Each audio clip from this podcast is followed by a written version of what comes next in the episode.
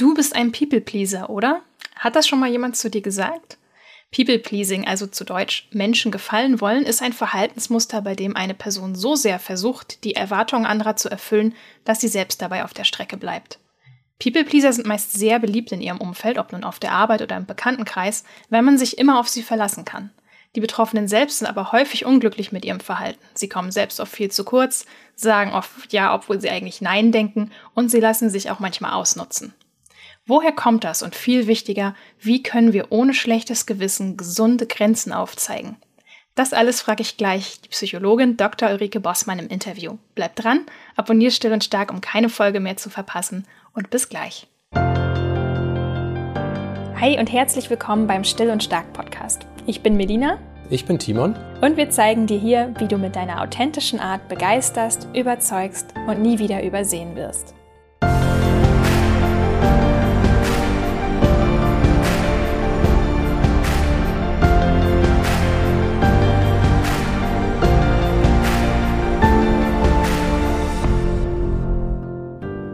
Diese Still und Stark Folge wird dir präsentiert von unserem Werbepartner AG1.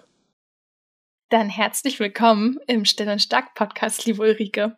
Herzlichen Dank. Ich freue mich, dass ich wieder da sein darf. Ja, genau. Ich wollte gerade sagen, bist ja eigentlich schon Dauergast bei uns, weil du definitiv meine persönliche Nummer eins bist, wenn es um guten, fundierten Rat zum Thema Persönlichkeitsentwicklung, Persönlichkeitspsychologie geht. Ja, wenn, wenn alle uns sehen würden, würden sie sehen, wie meine Wangen jetzt rot werden. Also danke, ich, ich freue mich auf jeden Fall da zu sein. Heute haben wir uns das Thema People Pleasing gepickt. Und das ist ein Thema, das mich auch selber ziemlich beschäftigt, muss ich sagen. Also ich würde sagen, ne, selber hier schuldig.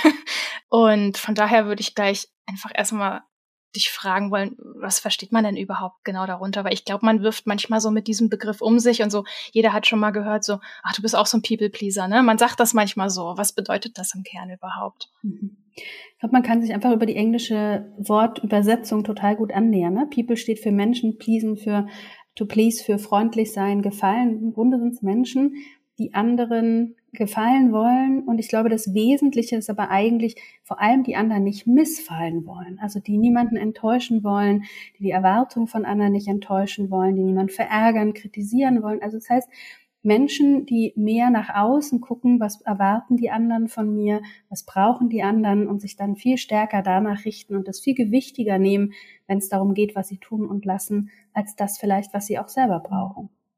Und da steckt wahrscheinlich schon die Gefahr, ne? Weil ich habe, man, man könnte ja sagen, Mensch, äh, was ist denn damit falsch? Ne? Ist doch schön, wenn ich ein netter Mensch bin. Ne? Ist doch toll. Die Welt braucht nette Menschen. Aber worin besteht die Gefahr? Ich glaube das auch. Also ich glaube, dass wir ganz viel, und das, das finde ich so wichtig, dass jeder und jede, die People-Pleaser ist, sagen kann, toll erstmal, was ich da im Kern mitbringe, weil es bedeutet nämlich, dass ich in der Regel empathisch bin, dass ich sensibel bin für Stimmung und für andere, dass ich, dass mir nicht egal ist, wie es anderen Menschen geht. Und ich finde es auch, wie du sagst, was Tolles. People-Pleasing halte ich aber immer für, einen, für etwas Problematisches, weil es die Übertreibung ist von Freundlichkeit und in die ungute Richtung. Und ich finde, es wird schon deutlich, ne, wenn man sagt, niemand würde ja, ich würde dir nicht das Kompliment machen, Mensch, du bist so toll gefällig. Ich würde sagen, du bist freundlich und du bist ein hilfsbereiter Mensch, bist ein empathischer Mensch. Das sind alles Komplimente. Aber wenn ich dir sage, Mensch, du bist so ein toll gefälliger Mensch, denke ich schon, nee, das will man eigentlich nicht. Daran finde ich, merkt man auch, dass es, dass da offensichtlich eine Grenze überschritten ist und dass es einen Unterschied gibt. Und ich glaube, die Gefahr besteht einfach darin, dass wir selber ähm, uns völlig, ähm, völlig vergessen. Also, dass wir entweder ausbrennen und uns ne, in Richtung eines Burnouts beispielsweise begeben oder eben permanent viel, viel mehr Stress haben, als es gut für uns ist, ne, weil wir einfach ganz viel für andere tun, weil wir uns nicht abgrenzen, weil wir, weil wir nicht Nein sagen.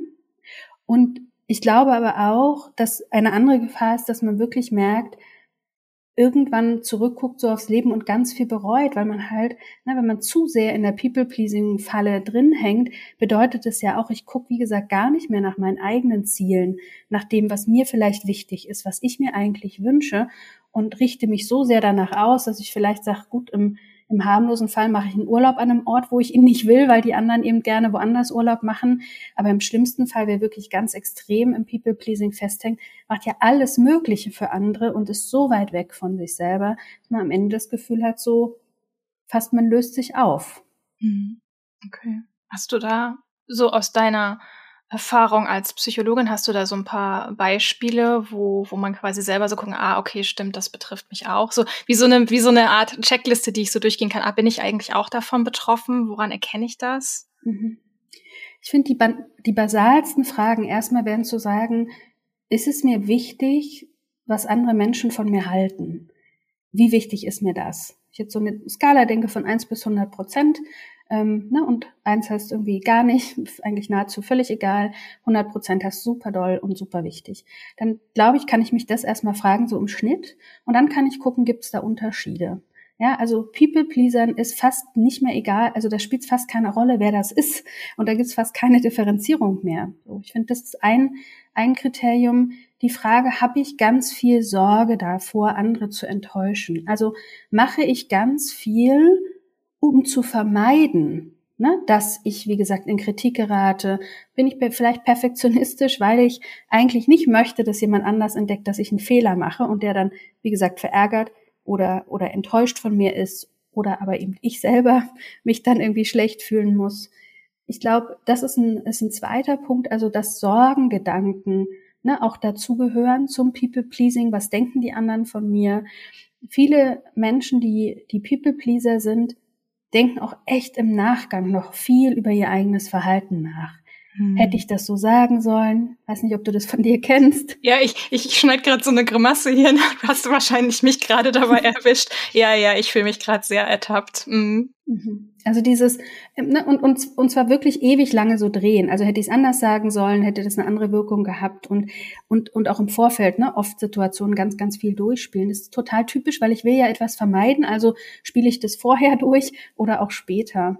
Natürlich das Thema Grenzen. Also ne, irgendwie keine Grenzen zu setzen. Ähm, und das heißt, sich wenig Zeit für sich zu nehmen, also so eigene Selbstfürsorge, eigene Bedürfnisse immer, eigentlich immer nach hinten zu stellen und die der anderen eigentlich immer nach vorne zu stellen, ist, glaube ich, ein wichtiges Merkmal. Und ich würde immer, ich frage Menschen, insbesondere zum Thema Nein sagen, oft, also könntest du denn eigentlich Nein sagen, wenn du nicht einen objektiven Grund hast? Also den People-Pleasern fällt es immer schwer, Nein zu sagen. Ähm, aber sie könnten vielleicht so sagen, nee, ich, da kann ich leider nicht mitkommen, weil ich habe eine andere Verabredung oder ich habe noch etwas zu tun, würde leichter gehen. Aber ein, ein waschechter People-Pleaser würde in einem Moment, wenn er denkt, eigentlich habe ich nur keine Lust oder würde gerne auf der Couch sitzen, das ist so innerlich also das gilt gar nicht als ein mhm. Grund. Ist ein No-Go, ne? Nee, das kann, damit kann ich nicht rausgehen, so. Mhm, ja. Genau. Weil ich könnte ja theoretisch, hätte ja theoretisch Zeit. Ja. Ähm, ich habe halt nur keine Lust. Und dieses keine Lust haben oder keine Energie haben, ne, wird so, wird so abgewertet, dass es als Grund gar nicht zählt. Also könnte ich Nein sagen, auch wenn ich eben kein objektiv sozusagen nachvollziehbares, gutes Argument habe, sondern einfach nur schlichtweg keine Lust, keine Energie habe.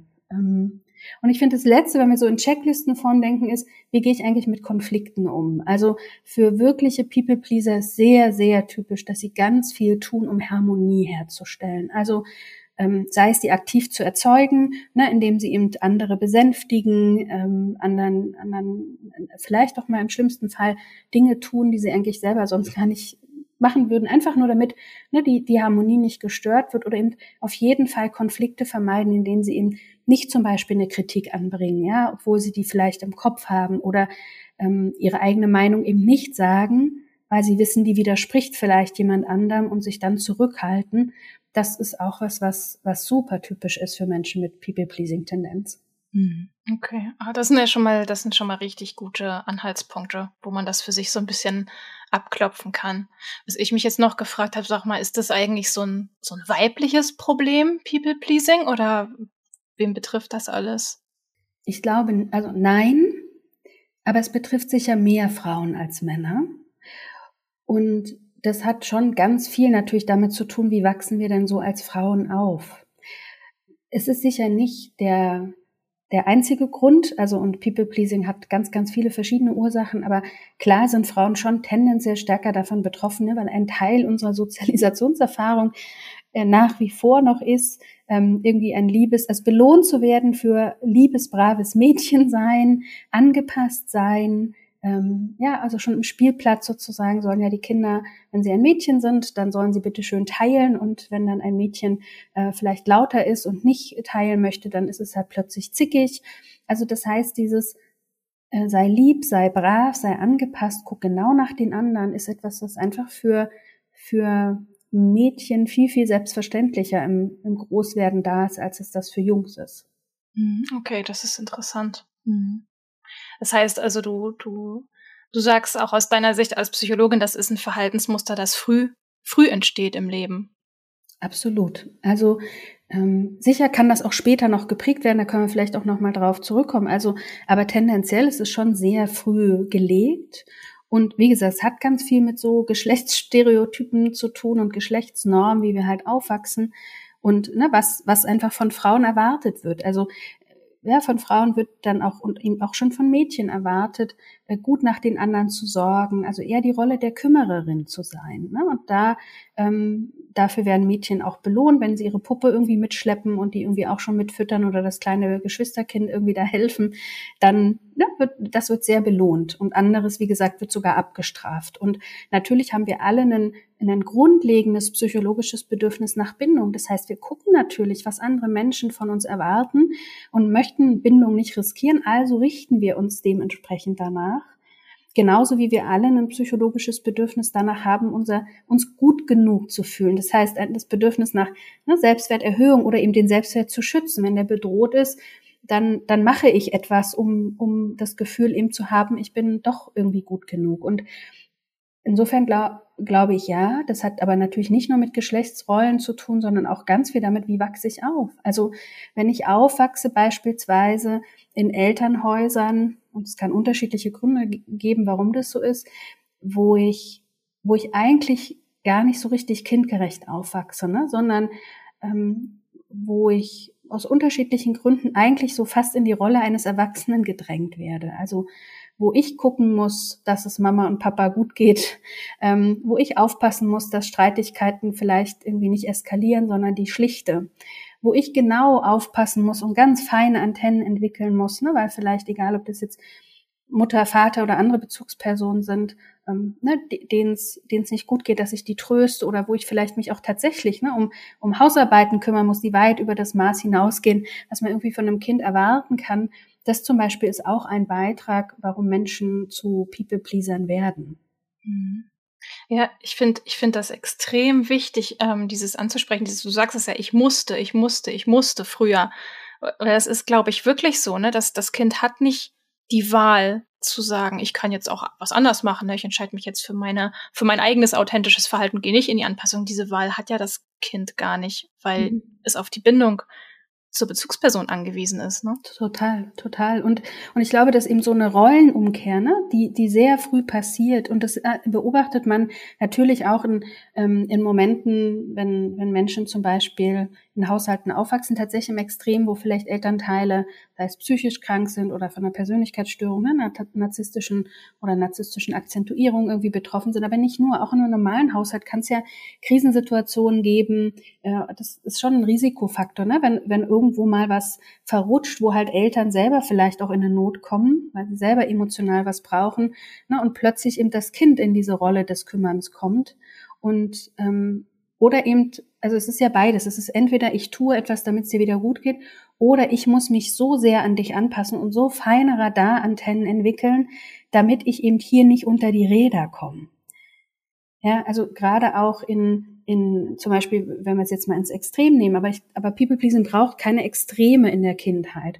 Ja, aber im Extremmaß ist es, glaube ich, sehr nachvollziehbar, dass wenn jemand auch traumatische Erfahrungen macht, dann ist natürlich eine Möglichkeit, sich so sehr anzupassen, ne, also äh, als, als Bambi-Reflex oder Fawn-Response auch bekannt zu sagen, ich versuche mich möglichst so unauffällig zu verhalten und so gut anzupassen, damit ich vermeide, dass mir noch mehr passiert und es hier irgendwie noch schlimmer wird. So. Fawn ist das Unterwerfen, ne? Genau. Ja. ja, also ne, so wie, wie so Bambi halt, ne, sich mhm. genau in so eine in so eine Unterwerfung zu gehen und und und, und ich glaube, das ist eben ein wichtiger Teil, dass oft, also sei es eben ganz pragmatisch so im, was weiß ich, Kinder sind dann irgendwie für ihre Geschwister plötzlich verantwortlich ne, und müssen sich darum kümmern, dass die irgendwie zu Bett gebracht werden, die Hausaufgaben machen, aber eben auch vor allem eher so diesen emotionalen Teil. Ich muss halt bei den Eltern was abfangen ähm, und bin plötzlich für, verantwortlich dafür, dass da irgendwie das gut läuft.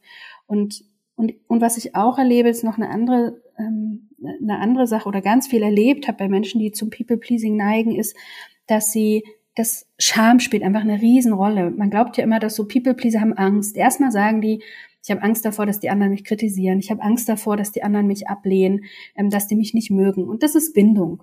Ich möchte gerne nicht meine Bindung verlieren. Aber tatsächlich spielt eben äh, das Thema Selbstwert eine Riesenrolle für People-Pleaser. Sie eben aus welchen Gründen auch immer den Eindruck auch äh, bekommen haben, sie sind eben nicht gut genug und das vermittelt bekommen haben. Das heißt halt, ne, wenn die beschämt worden sind, keine Ahnung, ich, ich tanze und hüpfe rum und die anderen lachen mich aus oder erzählen mir, mein Gott, also was machst denn du hier? Das interessiert doch keinen.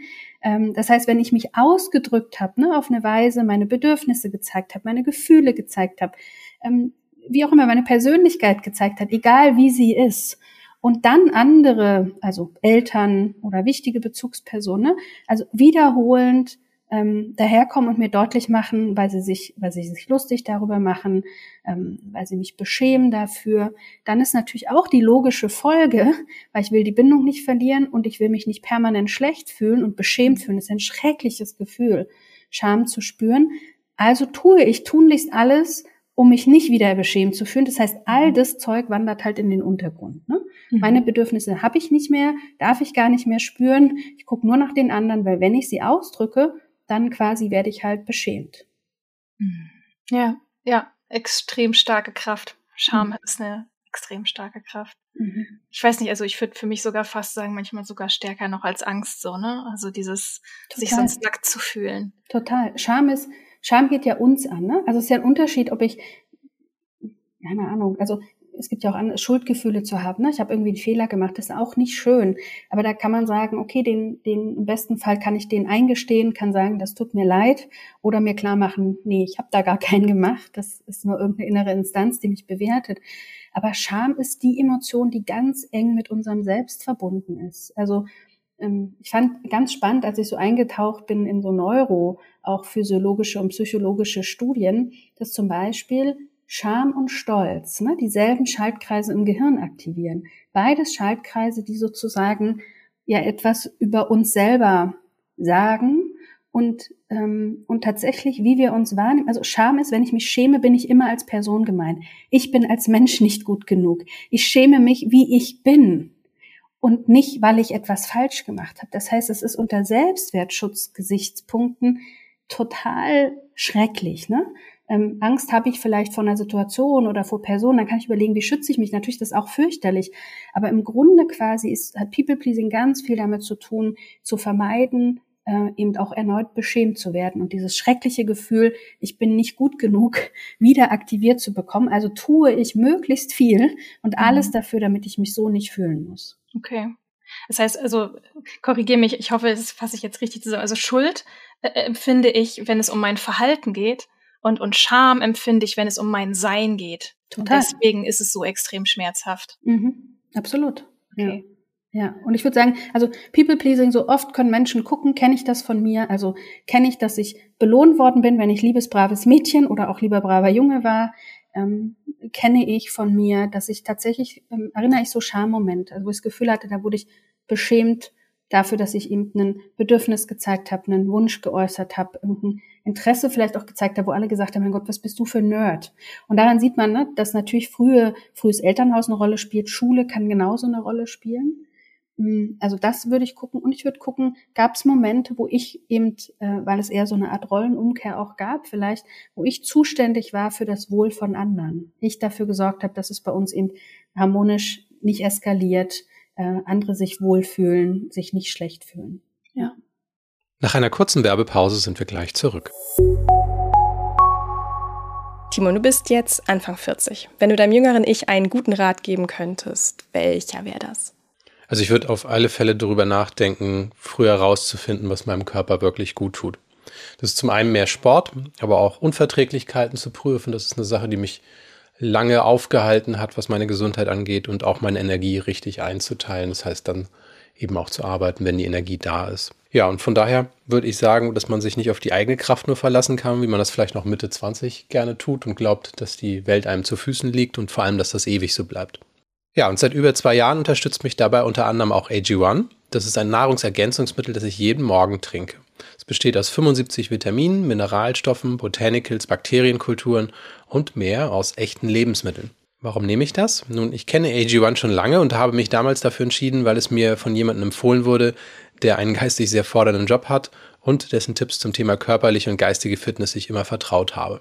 AG1 schmeckt wie ein süßer Smoothie und enthält trotzdem nur ein Gramm Zucker aus den enthaltenen natürlichen Zutaten. Die Süße kommt von den enthaltenen Frucht- und Gemüsesorten wie Papaya, Brokkoli, Kirsche, Karotte sowie Stevia und wird mit Vanille und Ananas verfeinert, also komplett ohne künstliches Nachhelfen.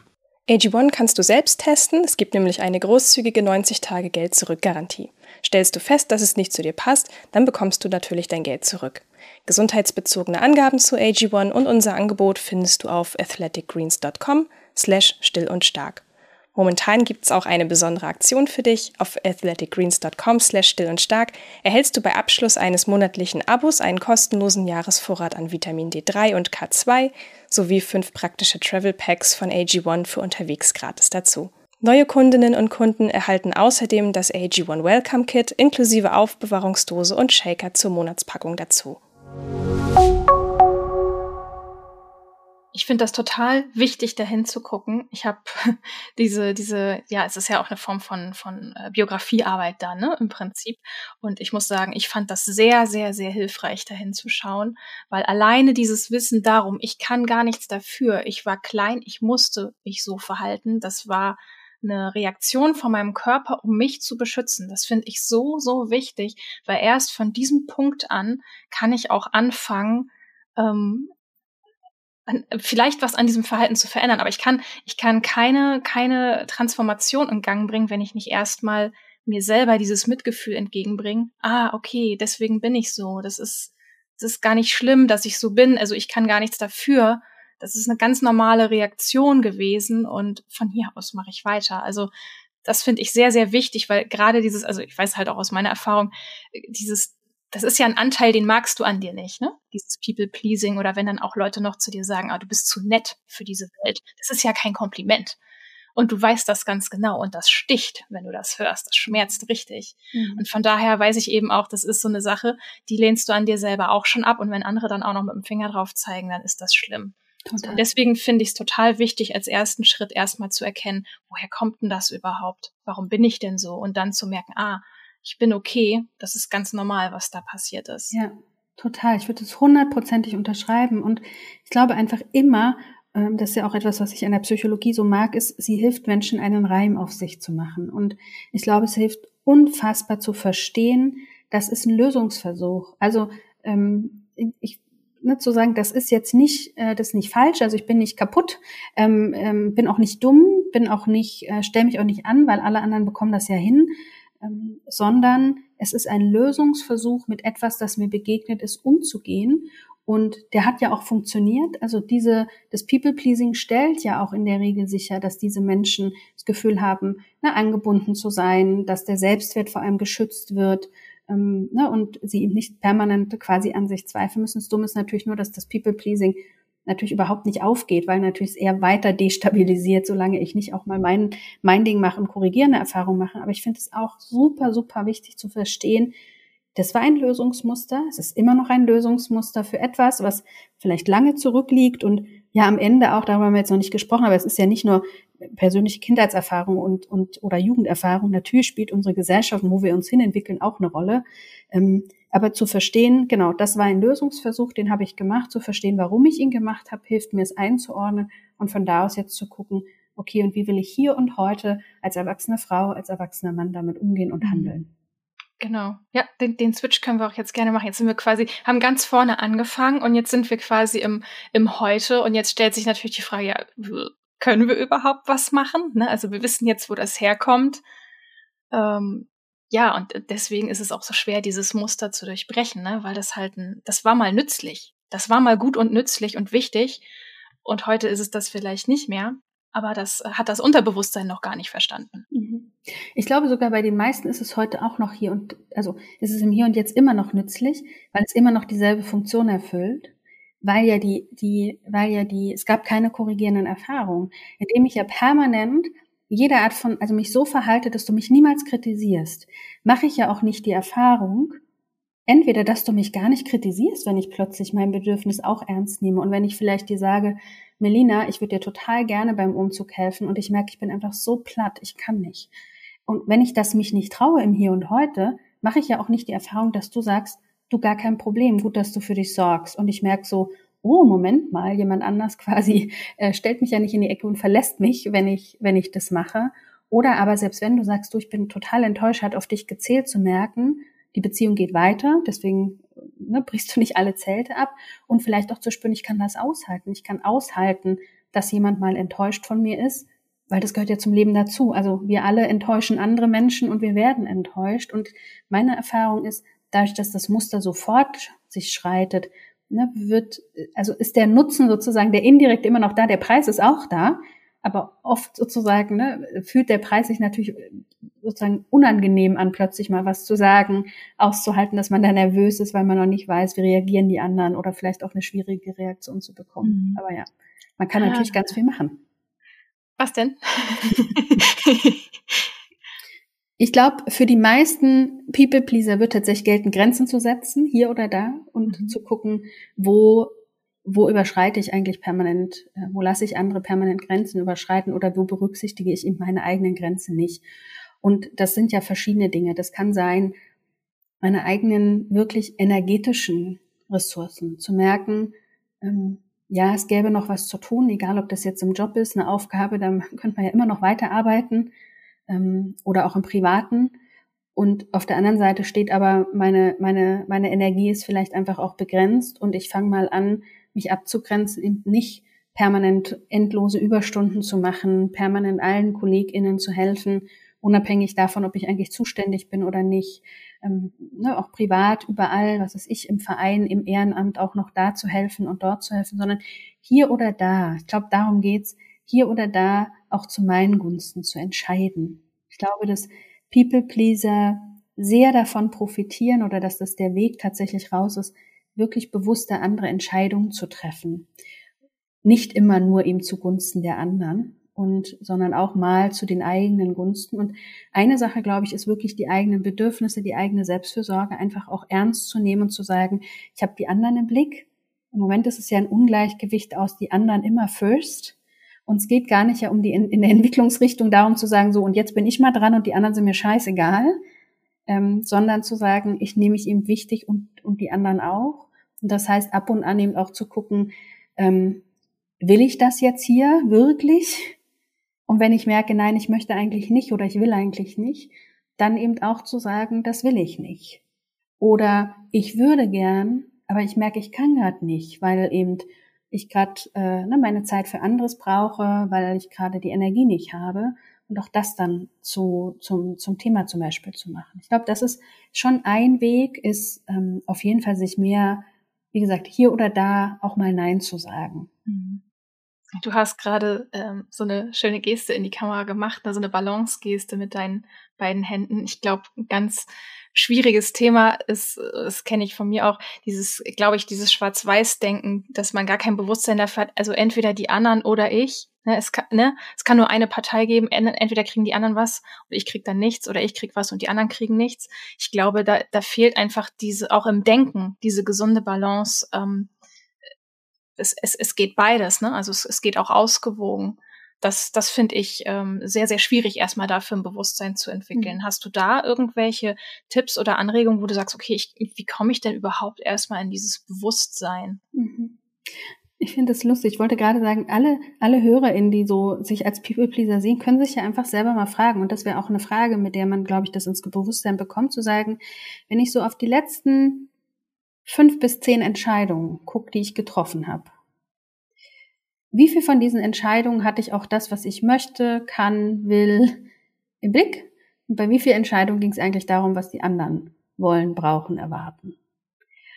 Und ich finde, das ist, das ist eine ziemlich schlichte Frage, ähm, aber eine sehr mächtige, weil in den meisten Fällen werden echte People-Pleaser merken, ach du Jemine, von fünf Situationen waren es einfach auch fünf Situationen, in denen ich nur nach den anderen geguckt habe oder den Erwartungen oder wem auch immer.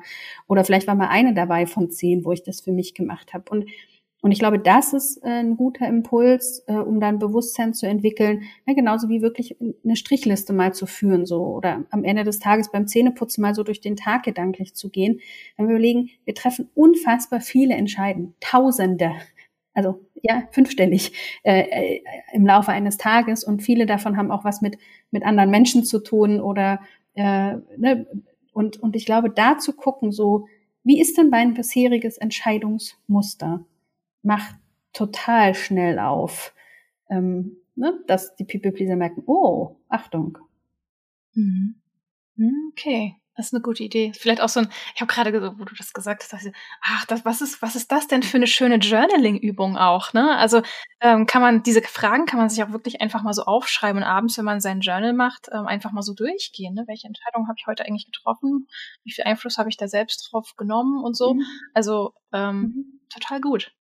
Ja, und ich glaube, also ne, es ist ja eine Frage, habe ich gemacht, was, was ich vom, also was ich auch erwarte oder was andere erwarten? Wonach habe ich mich gerichtet? Habe ich gemacht, was, was ich möchte oder nur was andere möchten? Also, und wie stark habe ich mich berücksichtigt? Ich glaube, das ist mm, ne, von, und, und ich glaube wirklich, dass es viel gar nicht braucht. Ich glaube, dass wir oft glauben, wir müssen so wahnsinnig viel machen, besonders fancy Dinger. Und, und ich glaube, dass so, das ist, ich weiß, dass ich eher für realistische, realistisch geläuterte Lösungen stehe, denn für sexy, ähm, fancy Namen, die dann plötzlich von einmal mit einem Schnips irgendwie alles auflösen. Aber ich glaube eben, das ist so nicht, weil wir haben eben ein gut gebahntes Muster, das uns einfach unser Leben lang schon begleitet. Also ich kenne das natürlich auch, bin nicht frei davon, ähm, habe mich nicht umsonst auch viel mit diesem Thema beschäftigt. Das heißt, ja, jetzt bin ich irgendwie hier 40 Lenze alt und wenn ich gucke, wie viele Jahre habe ich das denn dann schon vielleicht am Start gehabt? Heute ist das kein Thema mehr, was mich so umtreibt, aber wie viele Jahre habe ich das denn so an, an Bord gehabt? Dann ist auch ist die Erwartung, das von heute auf morgen zu ändern, natürlich irgendwie völlig Quatsch.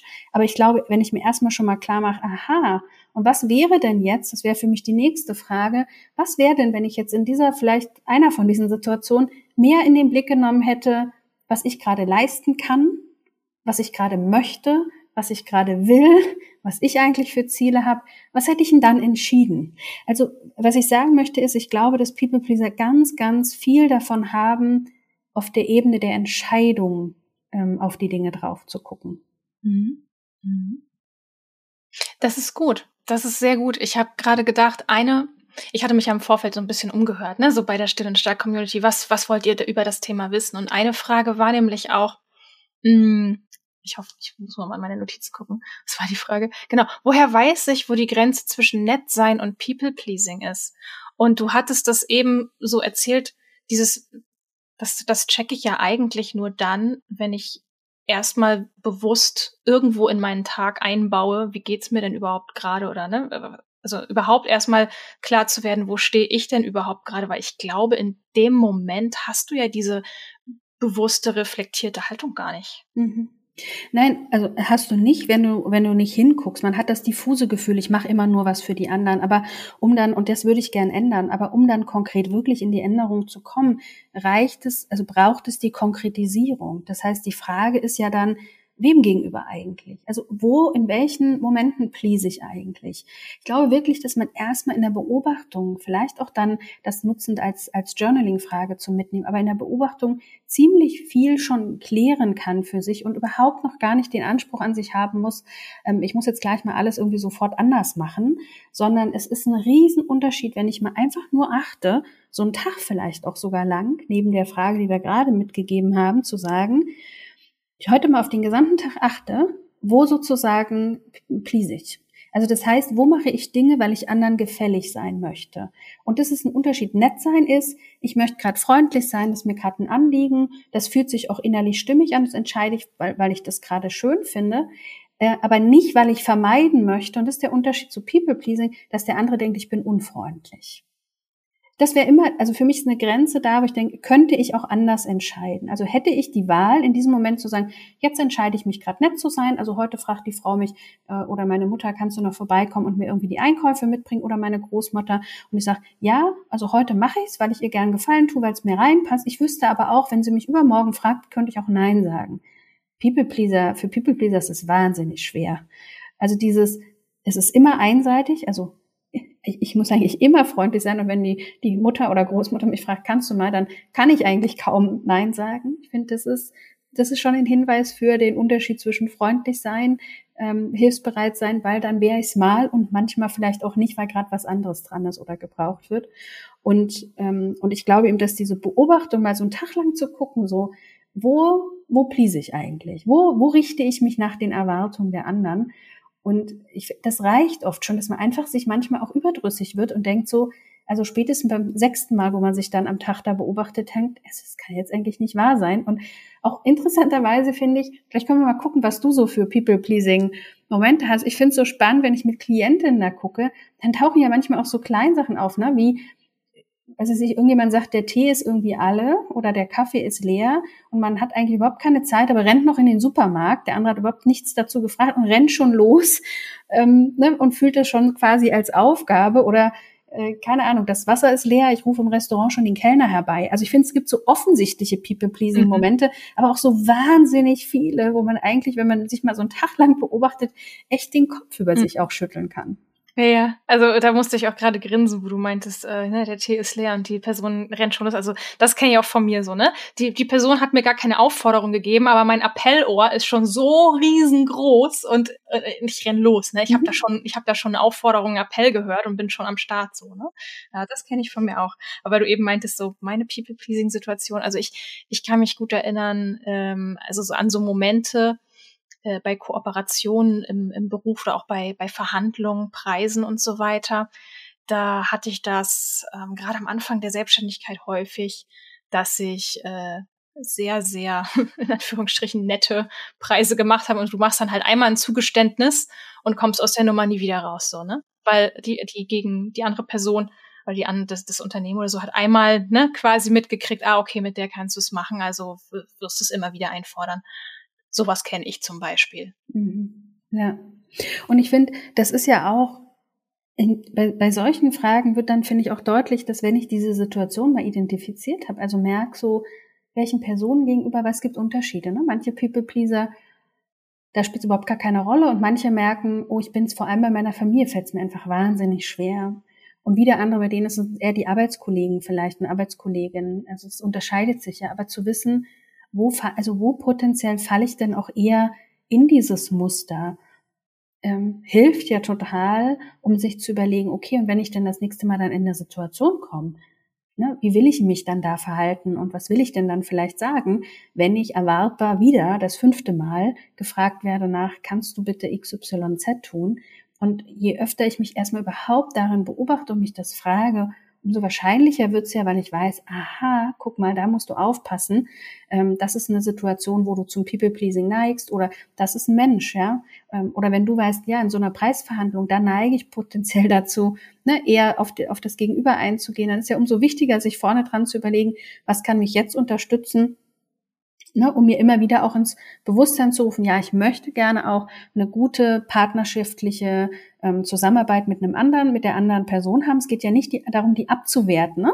Ähm, und zugleich möchte ich auch ne, mein Licht nicht unter den Scheffel stellen, möchte auch meinen Wert nicht zu klein machen und was kann mich dann dabei unterstützen. Und ich glaube einfach, dass das, ähm, dass das wahnsinnig dabei hilft, weil man dann oft schon ganz, ganz viele Ideen hat, weil ich über die konkreten Situationen mit den konkreten Menschen spreche und nicht mehr über, mein Gott, ich bin irgendwie ein People-Pleaser. Ja, und ich sage, aber, aber wann genau und wem gegenüber und was willst du eigentlich anstelle dessen mhm. machen? Genau. Ja, das ist auch, das ist auch sehr interessant. Also mir ist auch zum Beispiel sehr bewusst, dass das keine Geldfrage ist. Das ist eine Harmoniefrage. Ne? Also mir ist die Harmonie einfach die Harmonie steht wirklich über Einkommen, über allem so, ne? Das ist, wo man sich dann selber auch ertappt, ja, warum mache ich das ja?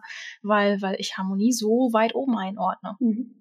Und dann könnte man sich ja fragen, ich finde es auch wichtig, wenn wir deswegen auch über die Entscheidung, ich finde, wir, wir leben schon in einer Welt, ehrlich gesagt, die immer mehr davon ausgeht, dass man sich jetzt eben nicht, ne, lass dich doch nicht bei solcher Verhandlung unter den Tisch, über den Tisch ziehen und manipulieren. Und ich merke, dass sich da in mir schon ein Widerstand regt, weil ich glaube, es ist vollkommen okay, wenn ich dem Wert Harmonie Ausdruck verleihen möchte, beispielsweise auch jetzt mal jenseits der Verhandlungen, ähm, ja, oder, oder mir irgendwie so meine innere, mein, mein innerer Frieden irgendwie was Wichtiges ist, dann vielleicht muss ich nicht jeden Streit vom Zaun brechen. Ich muss nicht jede, ich muss nicht jede Kritik als Anlass nehmen, dann plötzlich, ne, irgendwie so Ärger und Empörungsbasiert jetzt irgendwie in, in eine Diskussion einzusteigen.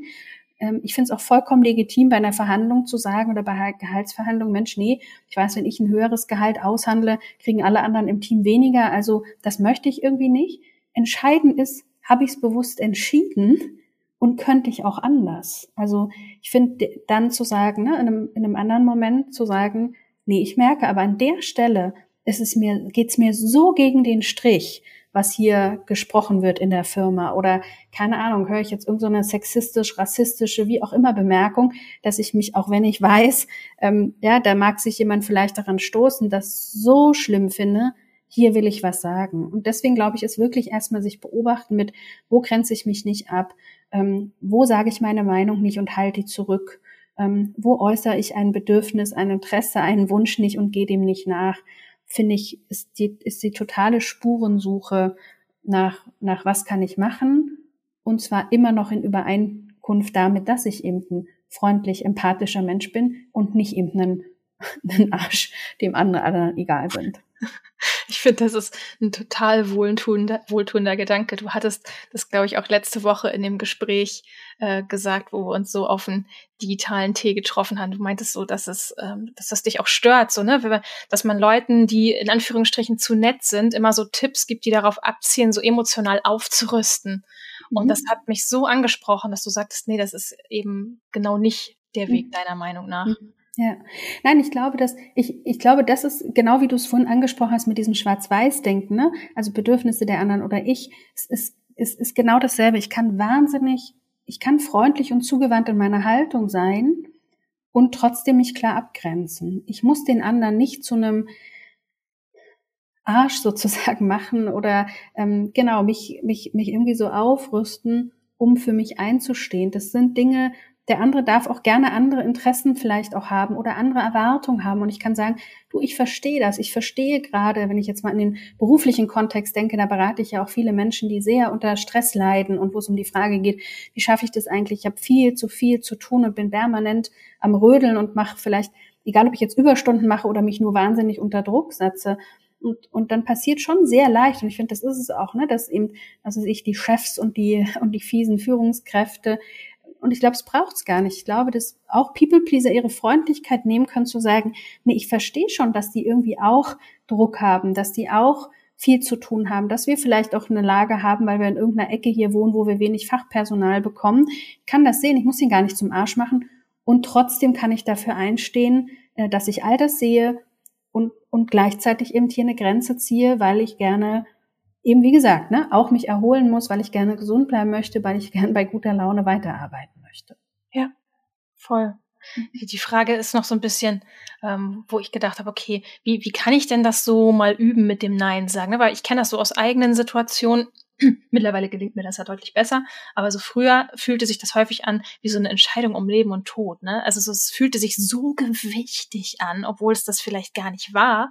Aber ähm, was würdest du da sagen? Also wie kann man das vielleicht irgendwie im Kleinen üben oder so, wo sich das nicht so anfühlt, als wäre das jetzt gerade extrem entscheidend? Hm. Ich glaube zwei Dinge. Ich glaube, man kann erstmal Situationen nehmen, wo man schon das mit dem People-Pleasen sein lässt, wo es noch gar nicht um eine Abgrenzungshandlung geht, also um ein Nein gegenüber anderen, weil das ist viel schwieriger, sondern wo es darum geht, etwas auszudrücken, das mir wichtig ist.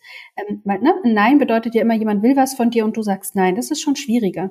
Aber es ist viel, also was heißt viel einfacher? Aber es ist einfacher, da anzufangen, wo ich sage, okay, wenn ich jetzt mal auf mich gucken würde, vielleicht, ähm, und ich werde beispielsweise gefragt sogar nach meiner Meinung, ja, weil es, sei es bei so banalen Fragen wie, wo gehen wir jetzt zum Mittagessen, wo wollen wir jetzt Essen bestellen, dann werden People Pleaser von sich kennen, dass sie sagen, ist mir egal. Hm. Entscheide du. Hm. Du, du, grinst. Das heißt, ich deute ja. das als es ist jetzt genau. Ja, ja. Und das ist ja, das, das ist und jetzt kann es Momente geben, wo es mir wirklich egal ist. Okay. Bei People Pleasern ist es aber oft so, dass die überhaupt noch gar nicht, also es entweder sagen, weil sie sich unsicher sind, äh, hat der andere eine Präferenz und dann will ich sozusagen den nicht irritieren, weil ich was anderes will. Möglichkeit eins. Oder Möglichkeit zwei, ich weiß überhaupt nicht, was ich will, weil ich so lange immer nur auf die anderen geguckt habe, dass ich dir gar nicht sagen kann, ob ich eigentlich die Italiener lieber mag als den Griechen oder ob ich lieber in nach Slowenien möchte zum Wandern im Triglav Nationalpark oder nach Frankreich irgendwie ans Meer. Und ich finde, da mal anzufangen zu gucken, wo ich vielleicht sogar gefragt werde nach meiner Meinung oder das im Raum steht, wo ich vielleicht auch einen Vorschlag machen kann, weil es ist klar, jetzt wollen wir irgendwohin Mittagessen gehen oder was bestellen ähm, oder es geht in den Urlaub oder alle möglichen Dinge, es ist ja alles Mögliche, da einfach anzufangen, was zu sagen. Und ne, also egal, ob es ist, hey, cool, wenn wir jetzt was bestellen, ich schlage vor, wir, wir nehmen den oder den oder ähm, was haltet ihr davon, wenn wir in Urlaub fahren dort und dort? Oder ne, ich werde eben, wie gesagt, gefragt, äh, was, was, was wollen wir zum Essen bestellen oder wollen wir selber kochen? einfach zu antworten. Und im Zweifel, wenn ich keine Ahnung habe, was ich gerade lieber mag, ist völlig egal. Überhaupt mal anzufangen, nicht die Entscheidung zurückzugeben oder zu sagen, ist mir egal. Das finde ich, das ist viel weniger gefährlich. Und wenn du jetzt also sagst, wie kann man niedrig dosiert einsteigen, mhm. finde ich so, weil da wirst du ja schon gefragt nach deiner Meinung. Das hast du ja auch manchmal sogar im Job, ne? Da wirst du auch gefragt, ne? Aber ähm, in dem Moment, wo du das zurückgibst an andere, ist das ja auch schon das Einverständnis, hey, geh über mich hinweg. Mhm. Und dann, und dann leidet man später halt darunter, ja, ich, ich werde hier dauernd übersehen, Leute trampeln dauernd auf mir rum oder setzen sich über meine Wünsche hinweg. Ja, aber warum? naja, weil, weil ich in den Momenten, wo ich dann eine Stimme hatte, sie auch einfach abgegeben habe. Ne? Total. Und ich glaube, dieses Beobachten zu merken, wo sage ich eigentlich, nee, entscheid du oder ist mir egal. Ich darf mir mal eine Strichliste machen über den Tag, dann werden People Pleaser auch ganz schön große Augen machen, wie oft das quasi passiert, statt eben wirklich Wünsche auch zu äußern. Und das ist im, im Privaten. Wer bringt das Kind ins Bett? Ja, also ähm, einfach, also im, im Kleinen, wenn die Frage im Raum steht, dann zumindest mal zu sagen, ach, ich finde super, wenn du das machst. Auch das braucht Überwindung, ne? weil das ja auch wieder zahlt auf, auf die Angst, dass der andere denkt, so mein Gott, das jetzt muss ich schon wieder und so. Also das, das wird, das wird was innerlich auslösen und trotzdem darin mal zu üben, im Kleinen, ähm, finde ich, ist sozusagen oft, nicht für alle, aber für viele leichter, ähm, als, äh, als dann das Nein sagen. Mhm. Das ja. ist auf jeden Fall ein richtig guter Impuls. Ja, das stimmt. Die Strichliste ist cool. Ich glaube, ich muss die auch mal machen.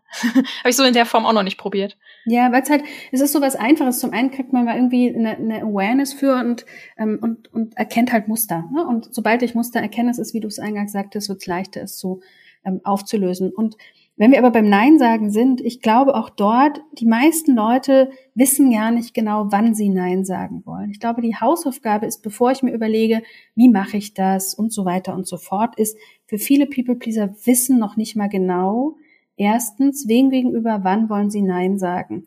Was ist denn eigentlich das, was sie in dem Moment wirklich wollen? Also selbst da sind manche unsicher. Das heißt, die Hausaufgabe ist jetzt erstmal das zu beantworten. Wenn ich da schon mal angekommen bin und spüre, was will ich hier eigentlich, dann bin ich schon ganz schön weit. Und dann kann ich mir überlegen, tatsächlich, was entspricht mir? Ich, ich merke, dass es manchen Menschen entspricht, es einfach zu sagen und, und es eher kurz zu halten, um nicht in so Rechtfertigungsnummern zu geraten, einfach zu sagen, ähm, du, ähm, danke, dass du fragst, ob ich mitkomme, ähm, heute möchte ich nicht. Und, und es sehr, sehr kurz und freundlich zugewandt, also danke das oder ach, ich bin froh, dass dich meine Meinung interessiert und ich merke, was weiß ich, da habe ich jetzt noch nicht sofort eine Antwort oder da will ich noch drüber nachdenken, also was auch immer die Abgrenzung ist. Mhm. Und ich glaube, das ist, das ist so das eine. Ähm, und das zweite, womit ich ähm, bei vielen gute Erfahrungen mache oder auch selber, ist, dass ich das vielleicht auch anspreche, wovor ich Sorge habe meine, ich würde sagen, wahrscheinlich Nummer eins Formulierung, die ich allen Menschen an die Hand gebe, die fragen oder auch nicht fragen, ist die auf die Gefahr hin. Punkt, Punkt, Punkt Formulierung. Auf die Gefahr hin, sie denken, das ist eine völlig unverschämte Preisvorstellung. Ähm, mein Honorar liegt bei XYZ. Auf die Gefahr hin, du denkst, mein Gott, was bin ich für, was bist, ist das für eine Rabenmutter? Ähm, ne, fände ich super, wenn du sie jetzt die Kinder wieder ins Bett bringst. Ähm, auf die Gefahr hin, dass du gleich denkst, ähm, was, dass ich eine schreckliche Freundin bin. I don't know, was da auch immer kommt. Also dieses, das, was man ja so immer im Kopf macht mit People-Pleasern, die so Angst haben, die Sorgen haben, die sich Gedanken machen, diese Sorgen oder Bedenken oder Ängste einfach zu formulieren und dann sozusagen das zu formulieren, was ich hier eigentlich sagen möchte oder wo ich mich gerade abgrenzen möchte, weil ich glaube, dass man ganz oft wird man mitbekommen, dass die Leute sagen, du nee, gar kein Ding. Ja. Ja, so ging es mir jetzt auch am Wochenende. Ne? War ich in einer größeren Gruppe unterwegs und ich habe gesagt, ich kann nur mitkommen, wenn ich ein Einzelzimmer bekomme, wo ich mich ab und zu mal zurückziehen kann. So, ja, kein Ding gewesen. War mhm. super. Mhm, genau. Ja. Und das wäre ja so ein schönes, so ein wunderbares Beispiel, ne, für so eine People-Pleaser-Falle zu sagen, naja, alle gehen da irgendwie mit und man will ja irgendwie auch das Geld sparen und dann sind alle sind im Doppelzimmer und bräuchten extra Wurst. Also das wäre ja wunderbar, ne, um da eben nicht für sich selber einzustehen und irgendwie so ein eigenes in dem Fall vielleicht das eigene Energieniveau, die eigenes, das eigene, wann geht's mir irgendwie auch wohlig, wann bin ich irgendwie gut in Gruppen zusammen, nicht zu berücksichtigen. Und man wird in der Regel eben merken, wenn ich das dann anspreche, dass in den meisten Fällen die Leute eben sagen, ja du, nee, gar kein Problem und mit Verständnis reagieren. Und ich glaube, das ist super wichtig, dass People-Pleaser überhaupt diese Erfahrung machen. Ne? Also diese, also das rettet's nur, wenn ich es mitbekomme. Ich glaube, man muss dann auch abspeichern, dass die anderen jetzt 50 Mal gesagt haben, ach guck mal, gar kein Ding. Weil ansonsten ne, ist ja das Alte immer noch sehr, also eher sehr, sehr repräsentiert. Also die Sorge davor, ob die beim nächsten Mal das mit diesem Einzelzimmer irgendwie dann ablehnen. Aber wenn ich dann bewusst mitbekomme, ach, guck mal, hier habe ich mal anders reagiert, hier habe ich vielleicht eine kritische Meinung gesagt, dort habe ich einen Wunsch geäußert, da habe ich mal ein Interesse irgendwie durchgesetzt, da habe ich ein Ziel verfolgt, das mir wichtig ist, oder, oder, oder. Und dann merke ich plötzlich, aha, also ne, die meisten gehen eigentlich gut damit um oder ich kann auch leben mit den einzelnen Momenten, wo jemand vielleicht kurz verärgert ist, weil das in der Regel eben nicht Beziehungsabbruch bedeutet, sondern es irgendwie auch weitergeht und eben nicht bedeutet, ich bin falsch, sondern einfach, die Person braucht A und ich brauche gerade B und fertig. Mhm. Ich muss mich da jetzt gerade richtig ähm, an so ein Zitat erinnern von Brené Brown. Ich glaube, die hat sinngemäß gesagt, ähm, das ist eine soziale Wunde und die kann auch nur durch soziale Interaktion, oder gute, ne, schöne soziale Interaktion geheilt werden. Und das, das ist tatsächlich so. Und gut, das, das erfordert aber halt natürlich auch eine gehörige Portion Mut, ne? zu sagen, ich mache das jetzt nicht vermeidend, weil sonst verstärke ich mein Verhaltensmuster weiter, sondern ich, ich versuche das jetzt wirklich mal, auch auf die Gefahr hin, dass ich mich in diesem Punkt verletzlich mache. Mhm. Erst wenn ich das zulasse, verletzlich zu sein, kann ich ja auch die gegenteilige Erfahrung machen. Total. Und ich glaube, das ist wirklich so, dass wir, also man muss ja, was, was ja passiert, wenn wir jetzt mal den Schamgedanken ernst nehmen, ne, und das eben ein Teil dessen, was es uns so schwer macht oder People Pleaser so schwer macht, da rauszukommen, ist, dass ich eine, eine unglaubliche Beschämungserfahrung gemacht habe, ähm, die noch ganz tief in mir sitzt und die, die mir, die, ja, das, die mir ja vermittelt selber in meinem Inneren, ich bin nicht richtig das, was ich an Bedürfnissen habe, ist falsch, das, was ich an Zielen habe, ist falsch, das, was ich denke, ist falsch, wie ich ticke, ist falsch. Das ist ja, das ist ja die erstmal die Grunderfahrung, die abgespeichert ist. Und es ist so, ich brauche ein, also ich weiß nicht, ob du das kennst, aber ich erinnere das für so eigene Leistung zum Beispiel, das Thema Stolz ist ja was, was jetzt People Pleaser auch nicht so besonders toll können. Ähm, dass zum Beispiel ich selber weiß, wenn ich mir jetzt in dem Spiegel gesagt habe, mein Gott, das hast du aber toll gemacht, da kannst du stolz auf dich sein. Das habe ich null erreicht. Warum? Weil es in Bezug auf dieses eine Thema innerlich eben kein Bild in mir gab davon, dass ich so sein könnte. Aber als dann andere Menschen, die mir wirklich wichtig sind, die mir was bedeuten, mir von außen gespiegelt haben, wow, also krass, wie du das hinbekommen hast, ne? die mir, die mir authentisch, aufrichtig eigentlich dieses Gefühl plötzlich in mir auslösen. Und, und ich merke, da passiert etwas. Dann plötzlich sozusagen kann sich ja innerlich erstmal überhaupt ein, ein Nährboden bilden für etwas. Und ich glaube, das ist zum Beispiel auch der Grund, was machen denn Coachings, was machen therapeutische Erfahrungen, hat ganz viel damit zu tun, dass Menschen, wenn ich mich kritisiere für etwas und blöd fühle und doof fühle und klein fühle und falsch fühle, ne, dass mir jemand von außen vermittelt, all das, was du denkst, all das, was du fühlst, es hat eine ganz hohe, es ist, eine, es ist normal ähm, und, und, und du bist wunderbar, so wie du bist. Und dieser Blick von außen, ist etwas, was mir überhaupt ermöglicht zu sehen, ach guck mal, es gibt noch eine andere Wirklichkeit darüber, dass, wie ich eigentlich bin und dass meine Bedürfnisse, Interessen, Wünsche und so weiter und so fort eigentlich sehr angemessen, äh, sehr, sehr angemessen sind. Und deswegen würde ich das äh, 100 Prozent unterschreiben, weil es eben ne, die, also erstens die Erfahrung möglich macht, dass mir jemand sagt, du gar kein Problem und ruh dich aus. Es ist wichtig, dass du dich auskurierst und auch auf dich guckst das ist ja eine Erlaubnis, die vielleicht dann innerlich ankommen kann oder eben auch zu merken, wie gesagt, ich kann das aushalten, auch wenn andere anderer Meinung sind. Ich glaube, das ist immer beides. Unbedingt. Ich guck gerade noch mal kurz auf meine Notizen, damit ich keine Leserinnenfrage vergesse. Ich glaube, es ist auch nur noch tatsächlich eine übrig. Ja, genau, die Tipps für Außenstehenden. Gibt's gibt's jetzt noch irgendwas angenommen? Ich, ich kenne jemanden, ne, der das häufig so macht, dass, dass das anderen recht machen will, sich sehr stark nach anderen richtet. Gibt es da irgendwas, wie ich als Außenstehender der betroffenen Person helfen kann? Ich glaube, wenn die denn möchte. Also ich glaube, es ist ja immer eine Frage, sozusagen, will die andere Person ähm, irgendwie da an der Stelle Unterstützung, aber mal vorausgesetzt, dass ja. Ja, dass man also im Gespräch ist und feststellt, ja, ich neige irgendwie zum People-Pleasing, weil ich da irgendwie alte Themen, also warum auch immer und ähm, ich wäre froh, wenn mir jemand außen hilft, dann würde ich sagen, macht die Person darauf aufmerksam. Es kann im Kleinen sein, habt ihr ein Codewort. Das muss ja nicht sein, also, ja, was ich, wenn ich Ananas sage, dann, dann weiß die andere Person gerade, aha, gerade war sie im People-Pleasing-Mode. Also ich helfe ihr quasi überhaupt erstmal diesen ne, Bewusstsein zu wecken. Ähm, das wäre so das eine. Ich glaube, das zweite ist, ähm, mehr mitzutransportieren, was ich damit sagen will.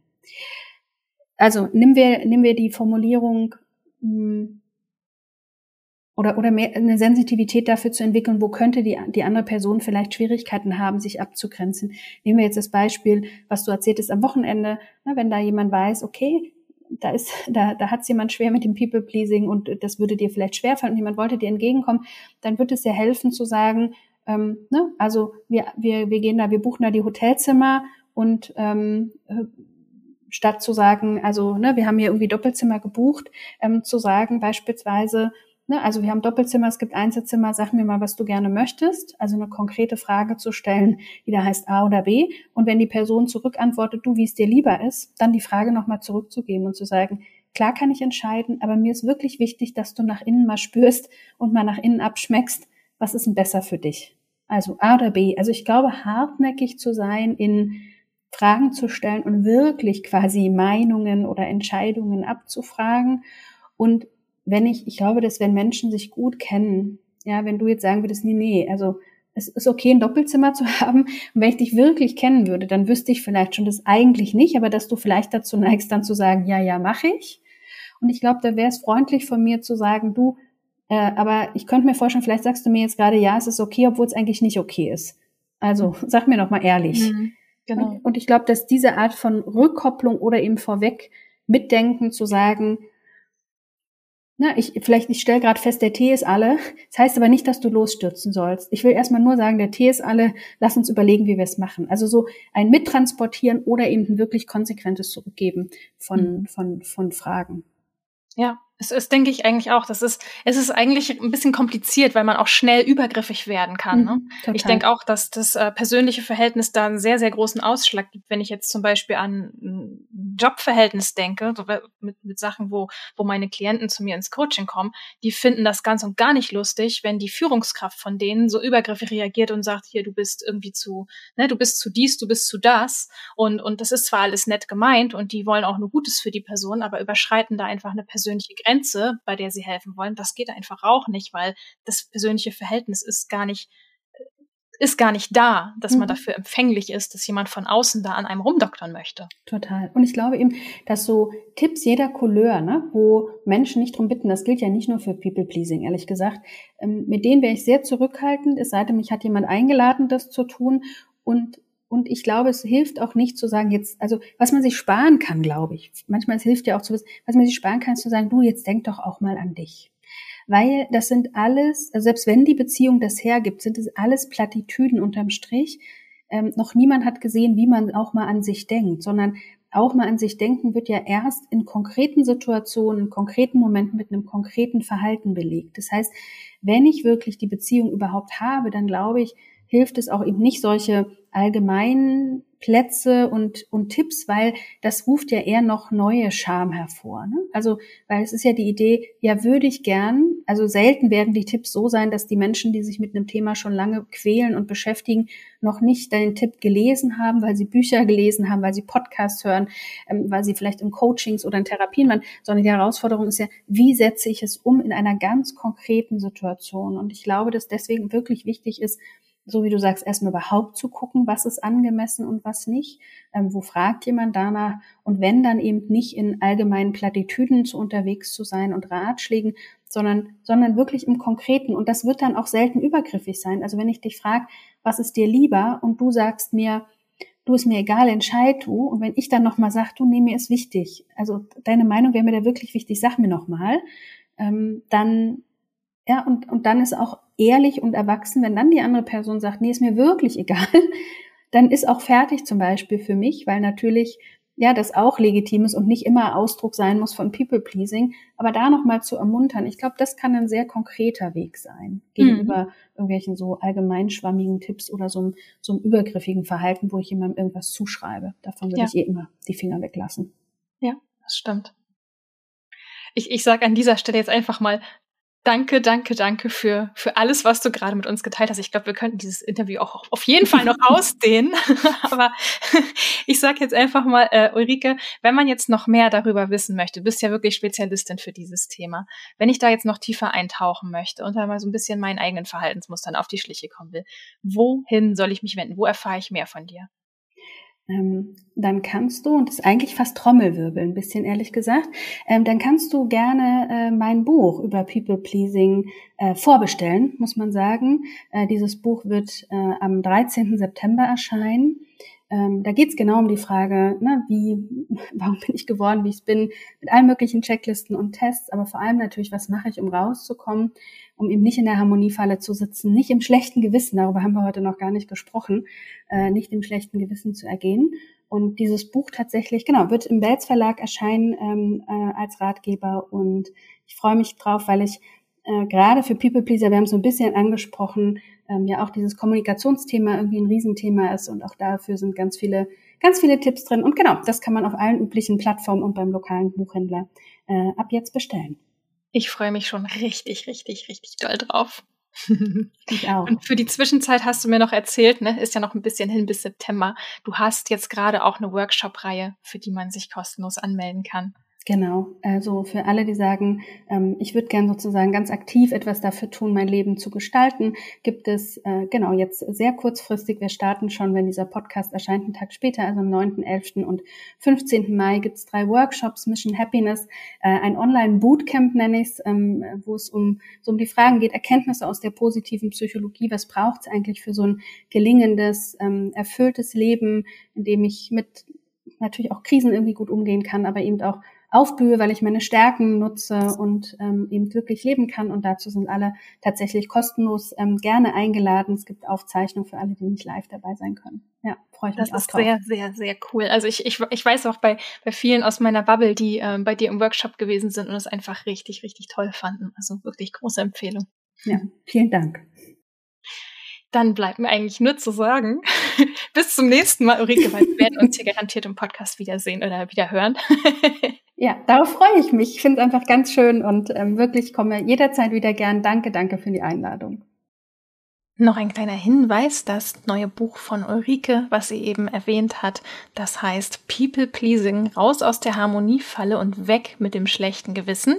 Sie hat es ja eben kurz schon erwähnt, es ist vorbestellbar, es erscheint am 13.09.2023 und natürlich, das habe ich eben ganz vergessen zu sagen, das ist natürlich in den Show Notes verlinkt, ebenso natürlich ihre kostenlose Workshop-Reihe, für die du dich anmelden kannst, um noch mehr darüber zu erfahren und tiefer in das Thema einzusteigen. Ich sage an dieser Stelle vielen, vielen Dank fürs Zuhören. Falls du was für dich mitgenommen hast, lass es Ulrike und mich sehr, sehr gerne wissen. Du kannst auch den Still und Stark Podcast bewerten auf Apple und Spotify. Einfach auf die fünf Sterne klicken. Darüber freuen wir uns auch riesig. Und ja, vielen, vielen Dank nochmal an dich fürs Zuhören und vielen Dank an Ulrike für den wertvollen Input, den sie mit uns geteilt hat. Und ähm, wir hören uns hier wieder nächstes Mal, dann auch wieder mit Timon. Timon wäre heute gerne dabei gewesen, aber leider ist er total erkältet. Und ähm, ja, bis zum nächsten Mal. Bleib still und stark.